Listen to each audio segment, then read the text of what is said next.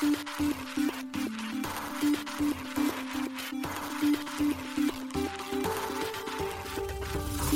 しい経済ニュース。この番組では現当社のメディア新しい経済が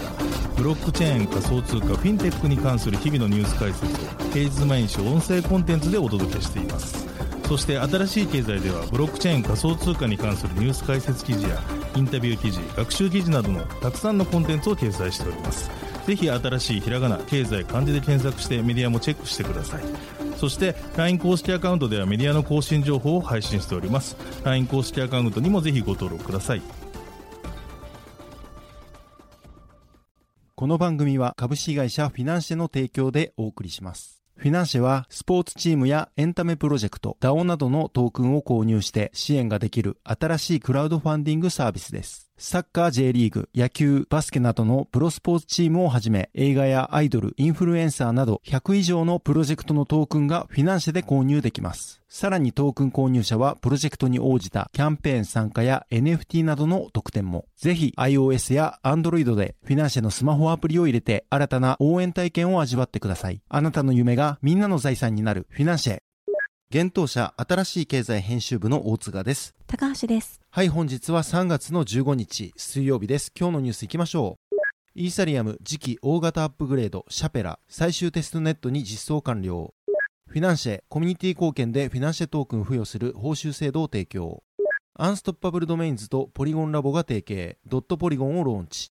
コスモスのコスモスハブ、ラムダアップグレード明日実施へ。柴犬がレイヤー2シバリウム早期ベータテスト開始、パピーネットリリース。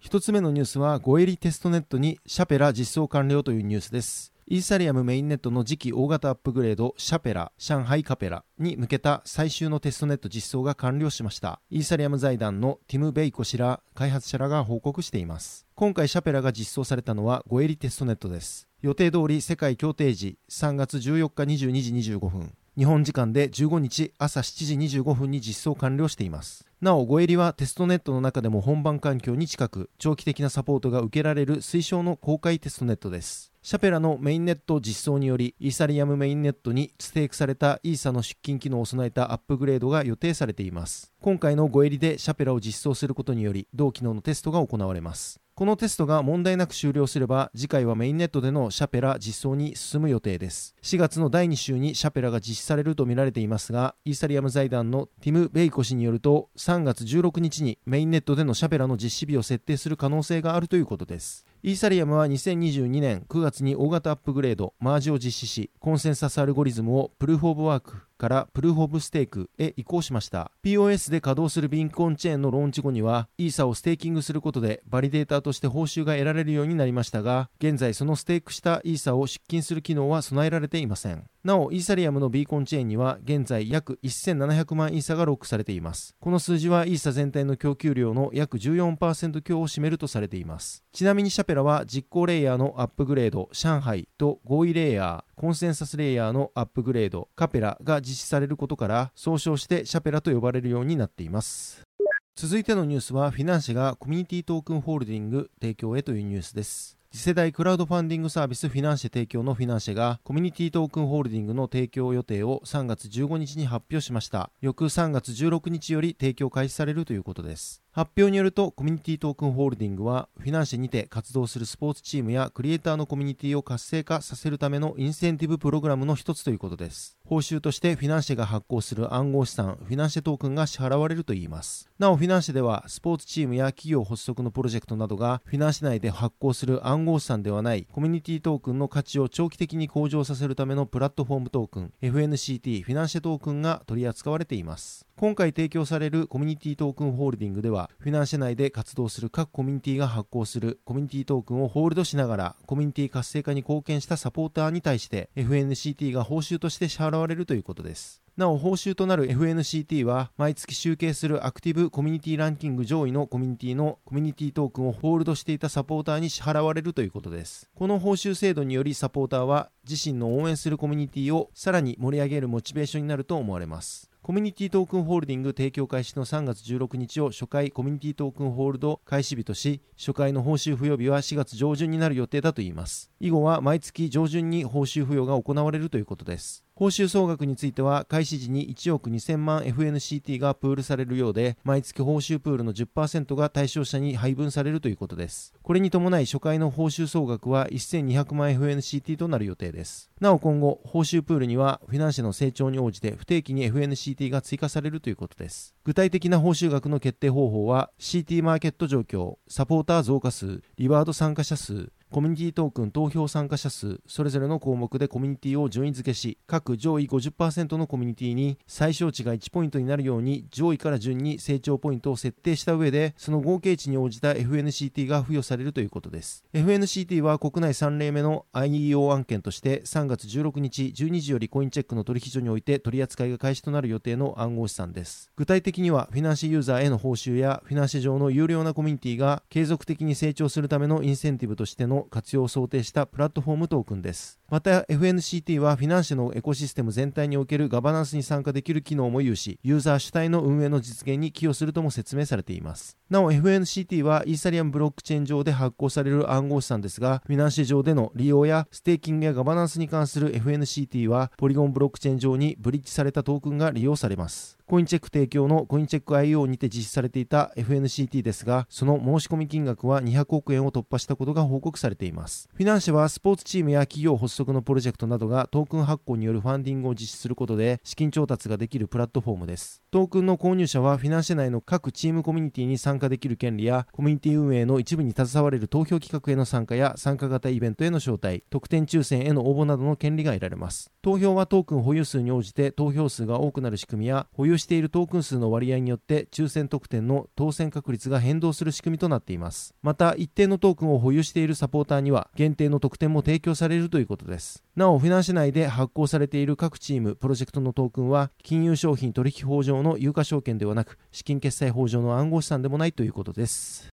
続いてのニュースは、ドットポリゴンドメインズでポリゴン上の暗号資産送信可能にというニュースです。NFT を利用した Web3 ドメインサービスを提供するアンストッパブルドメインズとポリゴンラボが提携し、ドットポリゴンドメインをローンチしたことを3月14日発表しました。アンストッパブルドメインズ社は複雑なブロックチェーンアドレスを可読性の高いドメインであるアンストッパブルドメインに紐付けるサービスを提供しています。アンストッパブルドメインを取得することにより、送金時のアドレスの打ち間違いを防ぐことができるほか、アンストッパブル社の公式サイト上でアンストッパブルドメインに紐付けられた個人ウェブサイトを作成できます。なお、アンストッパブルドメインは NFT として発行されます。今回のドットポリゴンは、ポリゴンのブロックチェーンのアドレスを可読性のあるものにし、その文字列を〇〇ドットポリゴンのようにドットの前に設定することで、ユーザーは複雑なアドレスを簡易的に扱えるようになるというわけです。また、アンストッパブルドメインズ社によると、ポリゴン上に構築された DApps がログイン with アンストッパブルを導入すれば、ユーザーはパスワードやウォレットアドレスを覚えなくとも、保有するドットポリゴンによる認証により、ログインが可能になるとのことです。なお、ドットポリゴンのローンチを記念して、今月17日までアンストッパブルドメインズのウェブサイトにて、ドットポリゴンドメインズが25%オフで販売されるとのことです。アンストッパブルドメインズは昨年11月、同社のドメインサービスをポリゴン上に正式に導入したことを発表しました。その際には、ドット NFT、ドットクリプト、ドットウォレットなどのドメインをポリゴンエコシステムのユーザーが取得していました。そして今後同社はイーサリアム上で生成したドメインをポリゴン上に移行する機能の実装などを予定しているとしています。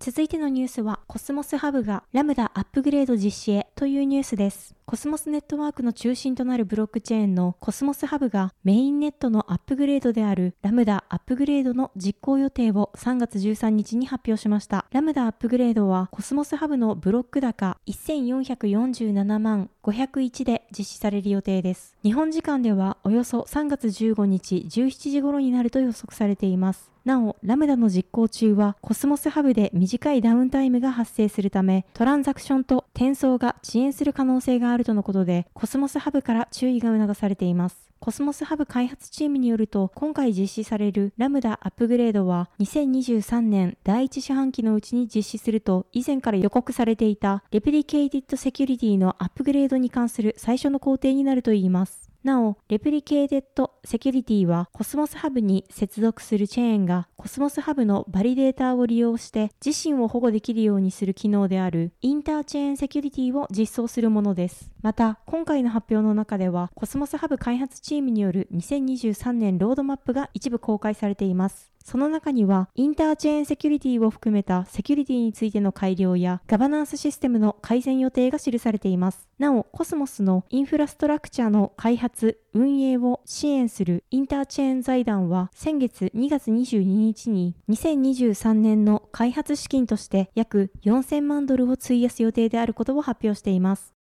続いてのニュースは、シバリウムの早期ベータテスト版パピーネットが正式リリースというニュースです。シバイヌブロックチェーンのレイヤー2ネットワークのシバリウムの早期ベータテスト版パピーネットが3月11日リリースされました。シバイヌは同時コインをモデルにして作られたイーサリアム基盤のミームコインです。ミームコインとは一般的に明確な目的や内容、裏付けがなく、ソーシャルメディアのトレンドで価格が動いているトークンのことです。公式ブログによると、シバリウムはメタバースやゲームなどに焦点を当て、新たな分散型メタバースとゲームエコシステムの実現を目的としたネットワークとのことです。そして、シバリウムはレイヤー2ネットワークのため、イーサリアムのセキュリティに依存しながら、より高速で安価にプライベートなトランザクションをオフチェーンで処理するとのことです。なお、シバリウムでの取引ごとに、柴犬がバーンされるといいます。また、シバリウムで稼働するトークンには、柴犬の他に独自トークン、ボーンとトリートがあるといいます。ボーンは、シバリウム内のガス代として機能するほか、バリデータ及びデリゲーターへの報酬として利用されるとのことです。また、トリートについても、バリデータ及びデリゲーターへの報酬として利用されることがブログにて記載されています。なお、トリートについては現在デプロイされていないため、市場に出回っていないトークンとなっています。今回の発表によると、パピーネットではバーンされた柴犬をランニングチャートにて確認できるといいます。また、バリデーターの希望者へ向け、テストノードセットアップのためのドキュメントを来週提供予定とのことです。